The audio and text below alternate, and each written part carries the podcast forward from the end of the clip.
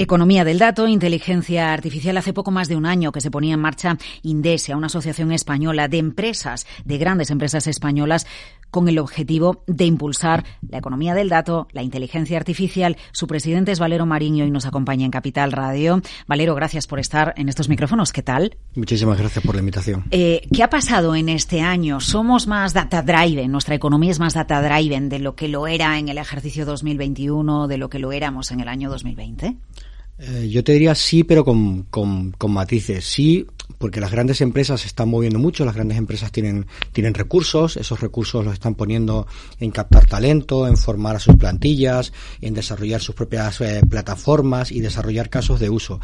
El problema lo tenemos en, las pequeñas empresas. Las pequeñas empresas te diría que están al mismo nivel que, que, que años atrás y, y no han avanzado. Lo que sí lo que sí vemos es un, rayo de esperanza. Vemos que desde, desde, el ámbito gubernamental, la SEDIA, por ejemplo, la Secretaría de, Digitalización e Inteligencia Artificial, eh, comunidades autónomas como la de Madrid o, el gobierno vasco están desarrollando clúster, están eh, desarrollando hubs como el de, el de X, que lo que están tratando es de impulsar la economía del dato y muy focalizado en la pequeña empresa. Entonces, el próximo año debería ser el año en el que la pyme tomara protagonismo en el ámbito de la inteligencia artificial. Pero a ver, ¿eso cómo se hace? Porque efectivamente España es un país sobre todo de pymes, de micropymes. ¿Cómo se les lleva? ¿Cómo se les conduce? Porque eh, habrá muchas que digan, no tengo prácticamente ni tiempo para gestionar mi día a día, ya tengo mayores costes laborales, ya tengo mayores costes energéticos, ya tengo que preocuparme por vender mi producto o mi servicio como para incorporar la economía del dato. Pues mira, te, te digo un caso. Hace, hace dos semanas tuvimos un evento en en, Madrid, en la sede de, Microsoft, que, se llama un datatón. Ese datatón lo que consistía fue llevar a, seis empresas de diferentes tamaños. Estuvieron empresas como Enagas, pero pequeñas empresas como Inagas o SK o el grupo Cuñado, etcétera. Eso fue el momento en el que descubrimos cuál es el método para hacer escalar el dato, la inteligencia artificial en las pymes, como a través de una figura que se llama el orientador. Ese orientador se sienta con la pyme, trata de entender su cadena productiva en entender los problemas y ver si en esos problemas hay datos. Entonces, una vez identificado el problema y de que habían datos, nos lo llevamos a un espacio y durante una semana, cinco días laborales, estuvimos trabajando mañana y tarde con ellos para resolver su problema a través de modelos, a través de algoritmia y disponibilizamos en la plataforma de Indesia la solución. Yo creo que es el camino. El, camino es industrializar este, este proceso, esta plataforma. Lo hemos probado en este, eh, hace un par de semanas ya tenemos el compromiso con el País Vasco, con la Comunidad de Madrid, de organizar de manera periódica estos, datatones, pero para eso tenemos que ser capaces de que Indesia eh, sea capaz de escalar como concepto. Hoy somos nueve, hoy somos nueve grandes compañías, mm. están en proceso de incorporación 30, 40 empresas, pero aquí la idea es, oye, ¿cómo invertimos entre todo para hacer posible que la pyme entra en este proceso y realmente explota la inteligencia artificial. Eh, eh, entiendo que Madrid, porque es foco atractor en España y País Vasco, eh, Euskadi, porque es la región más industrializada de España. Sí, Indesia, Indesia pone foco en el ámbito de la inteligencia artificial en la industria. Cuando nacimos, en ese momento estaban haciendo el BIKE, que es el Centro de Inteligencia Artificial en el País Vasco, y de manera natural hicimos una alianza. Una alianza hace un año la Comunidad de Madrid, a través de su consejero de digitalización, Carlos Izquierdo, constituye un clúster de inteligencia artificial en Madrid, donde, donde entra Indesia, al final Indesia lo que está ayudando a las diferentes administraciones que están poniendo foco en, en, promover la inteligencia artificial. Hace poco también con la Junta de, de Galicia estamos empezando eh, a colaborar. O sea, hay, hay muchas comunidades que están viendo en esta tecnología hay otras comunidades que también apuestan por otro, blockchain, etcétera. Pero bueno, en materia de inteligencia artificial, de manera natural, estas tres comunidades se están posicionando de una manera muy activa. Y como tú dices, en País Vasco hay mucha industria, en Madrid hay un ecosistema ¿no? de, de, pymes y de grandes empresas muy, muy amplio. Bueno, eh, es natural. Eh, los fondos europeos realmente están siendo un tractor? ¿Es más el titular de lo que luego acaba llegando? Pues mira, si me lo preguntas hace tres meses, te diría que en, en, el ámbito de las tecnologías lo estábamos viendo más como un titular. Yo creo que ahí la SEDIA ha sacado una iniciativa que se llama los fondos RETECH. Los fondos RETECH tratan de, de promover proyectos transversales de país en materia de inteligencia artificial y lo que pide la, la SEDIA, la Secretaría de Estado Digitalización e Inteligencia Artificial, es que haya asociaciones entre diferentes comunidades autónomas. Ahí Indesia y otras organizaciones como Baidata están trabajando con comunidades como, en este caso, eh, Madrid, País Vasco, Junta. Hemos presentado un proyecto de país para hacer escalar la inteligencia artificial en las pymes y ha tenido muy buena muy buena acogida. De hecho ha sido ha sido entre los 11 proyectos nominados para hacerlos escalar el, el próximo 2023 entonces el 2023 si, si volvemos eh, a finales de año a vernos eh, ojalá el titular sea que ese proyecto ya está en marcha pero ha sido aprobado o sea que estamos estamos encantados. Eh, cuando hablamos de inteligencia artificial a ver ¿qué, qué, qué es más importante la sensorización de todo que tengamos sensores de todo para detectar y entonces recopilar datos datos y entonces analizar. Es más importante lo que usted nos decía al principio. Primero saber si hay un problema eh, donde se están generando datos, ¿no? Porque es verdad que hay, hay sectores que por mucha inteligencia artificial, a lo mejor que se le quiere incorporar, pues no son tan aptos, ¿no? Como lo son. O a lo mejor los, a lo mejor lo son todos. Y lo que tenemos también que hacer, Valero, es aprender que la inteligencia artificial o el análisis, recopilación, análisis y uso de datos útiles es aplicable a toda la economía, a todo el tejido productivo. Yo lo que te diría es cuando nosotros, eh, y, ahí te, te llevo un poco la experiencia de, de, Repsol, cuando intentas desplegar lo que es eh, de manera masiva en tu empresa la inteligencia artificial, no hay una única cosa en la que focalizarse. O sea, es importante lo que tú decías, la sensórica, tener una buena infraestructura, conectividad mm. para, para, para que hayan esos datos. Es importante que tengas gente que entienda que hay un problema y que hay datos que los puedas resolver. Es importantísimo tener una plataforma donde disponibilizar esos datos y desarrollar los modelos.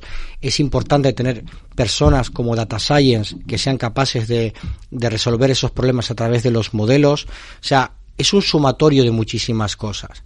Eso sí, lo que, lo que yo digo es si hubiera que identificar una, es tener las personas con las skills eh, necesarias para entender que, esos problemas se pueden resolver con datos. Y yo creo que lo que tenemos en común, estas nuevas, nueve empresas que nos hemos unido, y ahí está Inditex, Gestam, Navantia, bueno, no quiero decir todas, Repsol, eh, lo que, lo que sí vemos es que hay que poner mucho foco en la formación o sea, hay, mm, Microsoft eh, tiene sus propios cursos internos y externos para que para, para tener a la gente interna cualificada. Repsol la tiene. O sea, hay un denominador común en tenemos que poner a las personas con la formación necesaria para poder enfrentarse a la inteligencia artificial. Si los equipos no están preparados, puedes tener sensórica, puedes tener una plataforma, puedes tener todo, pero no lo vas a. Eh, pero, pero, pero, una formación ya en niveles superiores o una formación que venga desde abajo. Eh, los dos modelos son válidos. Nosotros, por ejemplo, tenemos acuerdos con la, EO, eh, con la,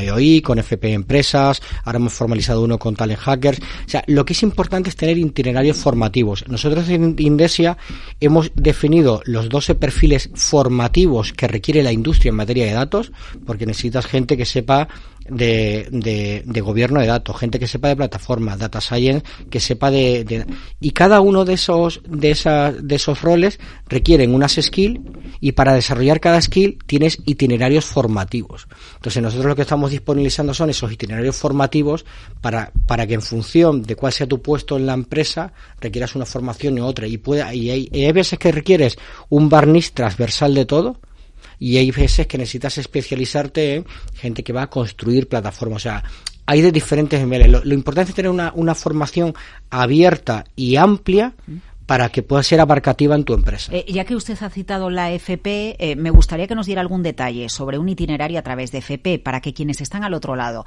me refiero a padres, me refiero a familiares o me refiero también a chavales y jóvenes, la FP nos permite introducirnos en el ámbito de la inteligencia artificial. Lo digo porque, porque ahí hay un, un, foco crucial de demanda de talento y puede focalizarse precisamente la, la, formación de los chavales jóvenes por ahí. Nosotros cuando tenemos conversaciones con la FP, no solamente es, materia, es en materia de inteligencia inteligencia artificial, sino de digitalización en sentido amplio. Lo que veíamos la necesidad de que los contenidos formativos se adaptaran y, fueran cada vez más orientados a esas tecnologías digitales. Hablamos, hablamos de inteligencia artificial, pero también lo veíamos en materia de omnicanalidad, en materia de diseño, en materia de, de blockchain. Veíamos la necesidad de que esa, fe, esa FP evolucionara y tuviera un contenido mucho más digital, porque en muchos trabajos, y nosotros lo, lo vivimos en Repsol, en nuestros complejos industriales, donde tenemos una base de empleados muy de formación eh, profesional, con convenios eh, eh, que los tenemos desde, hace muchísimo tiempo, vemos que el trabajo de un operario de planta cada vez es más digital, cada vez tiene que interpretar más datos, trabaja con paneles, en esos paneles tiene información sobre la salud de los activos, hay mucha sensórica ahí detrás, entonces, bueno, vemos que, que, no solamente en el ámbito universitario, sino también de la formación profesional, tiene que haber una actualización de esos contenidos y ese y por eso el, el, el, el acuerdo que firmamos entre Indesia y FP, FP Empresas. Eh, la gobernanza del dato y la ética del dato. Aquí está todo por construir. Eh, precisamente ya que usted citó a la SEDIA hace está, unos cuantos meses, hace año y medio, que se implicó ¿no? con la Carta de, de, los Derechos Digitales, pero aquí está todo por hacer. Está todo por hacer. Ahí es verdad que hay un posicionamiento muy fuerte de España en hacer un actor relevante en Europa sí. en materia de, de, gobierno de datos y, y, de ética, y de hecho están queriendo promover iniciativas eh, eh, con fondos de, de fondos eh, fondos eh, fondos Next, Next eh, eh, Generation. Y bueno veamos si, si el próximo año es el donde se empieza ya a, a ver qué hay porque yo vamos lo que hay de gobierno de datos y lo que hay de ética del dato de desplegarlo tecnológicamente no es intuitivo a veces. Es como el tema de los espacios de datos. O sea, todavía el nivel de madurez de la tecnología eh, queda, queda camino. ¿eh? España quiere ser pionera y yo creo que es importante que España lidere determinados ámbitos, como espacios de datos, gobierno de datos, etcétera, pero está todo por hacer. ¿eh? Eh, ¿Qué es más importante? A ver, usted que sabe más de esto, eh, más importante es a quién pertenece el dato, eh, que el dato se utilice de manera individual o o colectiva y lo que eso puede suponer y las conclusiones a las que se puede llegar, que una empresa recopile datos sin que nosotros lo sepamos, no. eh, que, que, que, que, los programadores o los ingenieros que están al otro lado tengan una ética aplicada al software que necesita el uso de datos. Aquí dónde está dónde está la clave o dónde son los, las tres claves que deben abordarse de manera Para mí inmediata. la clave es, oye, cada uno es propietario de sus datos y cada uno decide cómo y cuándo los comparte. Y yo creo que esa es la filosofía que hay detrás de los espacios de datos. Yo creo que es importantísimo que la, las empresas compartamos los datos. Mm. Cuando estamos trabajando, tenemos, por ejemplo, en Indesia, las nuevas empresas, hemos puesto a nuestros data science en trabajar en un tema de, oye, metodología para la gestión de anomalías eh, y demás. Y, y lo que vemos es, oye, que cada empresa sea propietario de sus datos, pero que cada empresa decida cuándo y cómo los quiere y cómo los quiere cuándo y cómo los quiere compartir. Yo creo que esa es la, la clave, el, pensar que tú puedes recopilar datos de tu cliente sin que ellos te lo te lo te lo permitan y hacer uso de esos datos, la, la normativa, la regulación europea, española, además es que no te lo permite y estarías violando derechos fundamentales de, de tu cliente. Yo creo que la filosofía es, oye, tú eres propietario de tus datos y tú los compartes como y cuando quieres. Eh, de 0 a 100 en España, en el despliegue sí. de la economía del dato. ¿Dónde estamos, Valero? Mira, yo, como soy una persona que creo que soy ambiciosa y que siempre se puede mejorar, diría, estamos en el 50, sobre todo en la mitad. Porque... Ah, pues yo pensé que usted me iba a decir menos. No, yo creo que las grandes, yo lo que te decía al principio, yo creo que las grandes empresas que tienen recursos, cualquier gran empresa con la que tú hables, tienen programas de digitalización, de querer ser más data driven, están invirtiendo en sus plataformas. La industria, no, hablamos con una Gestan y, y van a la vanguardia. Exactamente, o con Avantia, exacto. Eh, pero luego está, tú lo decías al principio, España es un país muy de pymes, ¿no? Yo creo que eh, si queremos llegar a ese 100, tenemos que ser abarcativo. Y ahí la responsabilidad, en mi visión, no solamente es de, de, de, del, del, gobierno, ¿no? ya sea el estatal, las comunidades autónomas, etcétera, sino de las grandes empresas. Las grandes empresas tenemos una responsabilidad con nuestro ecosistema y podemos desplegar inteligencia artificial en nuestras empresas, sí, pero lo hacemos a nuestro ecosistema, incluyendo las pymes, o realmente ese, ese punto de competitividad y de sostenibilidad no lo estaremos alcanzando. Yo creo que, por, eso digo, creo que en la mitad, y hay que ser ambicioso en esta vida, tenemos que, ir mucho más allá. Eh, bueno, de eso no hemos hablado. Más datos, más necesidades energéticas. Yo creo que para el año 2 de, de Indesia. Valero Marín, presidente de Indesia, gracias. Muchísimas gracias.